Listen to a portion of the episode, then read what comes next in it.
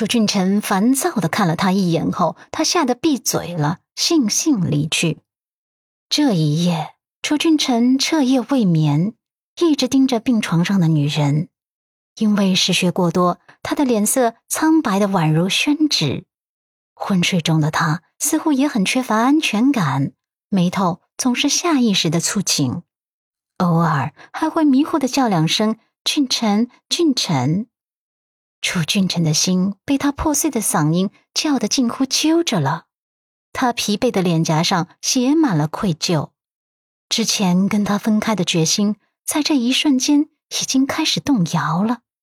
他不停的告诫自己，这个女人才是自己要娶的女人，是自己要爱一辈子的女人。这个女人为自己付出了那么多，他不可以辜负她的。温子星醒来的时候，已经是第二天下午了。他睁开眼眸，眸中有一丝的迷茫和空洞，直到眼前出现楚俊辰那张熟悉的俊脸，他空洞的眸子里才有了焦距。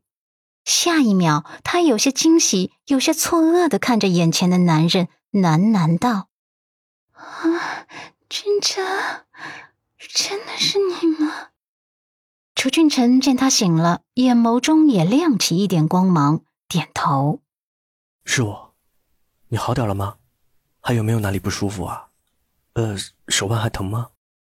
温子欣眼角瞬间就湿润了。有一片轻盈的迷雾穿透出来，他颤抖着手指想要抚摸他的面孔，只可惜他的身体太虚弱了，根本就抬不起手腕。楚俊辰伸手包裹着他的小手，然后放在自己的脸颊上，让他感受自己的皮肤温度，愧疚的看着他：“你怎么那么傻呀，子欣？”温子欣用心的感受着男人肌肤上的温度。眼角的泪水再也控制不住的滑落下来，顺着脸颊滑落在枕头上，啪嗒啪嗒的。他虚弱的哽咽：“ 真真，再见到你的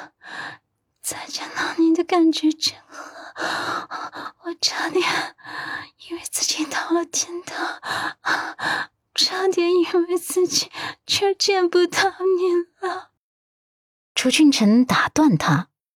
不准胡说！我不准你出事。他出事，他会一辈子良心不安的。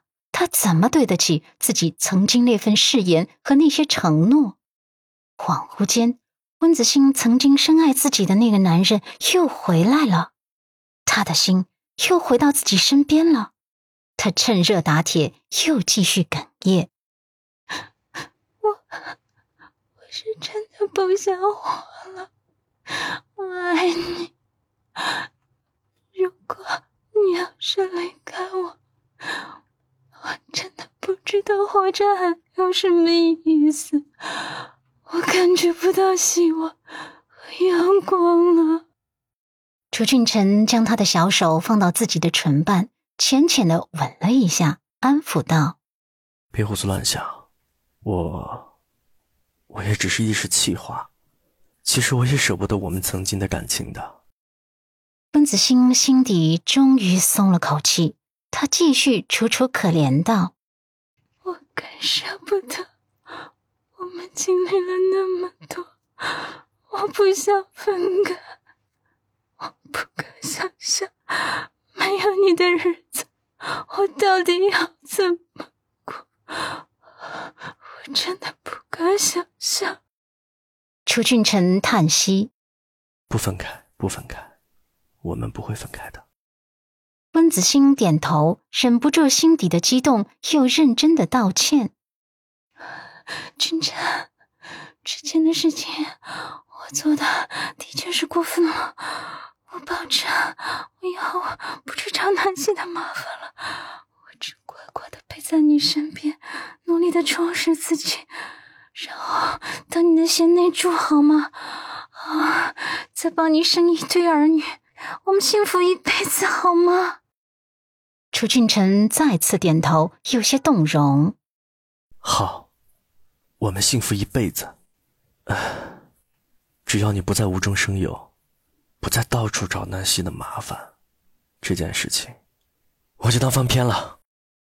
温子欣心底原本敲响警钟的棒子，终于可以彻底放下了。在楚俊辰转身为他切水果的时候，他的眼眸中流露出一抹得逞之色。这一次，他又读对了。看着自己手腕上缠着的纱布，他欣慰的扬唇，这次的罪没白受。他的俊臣终于又回来了。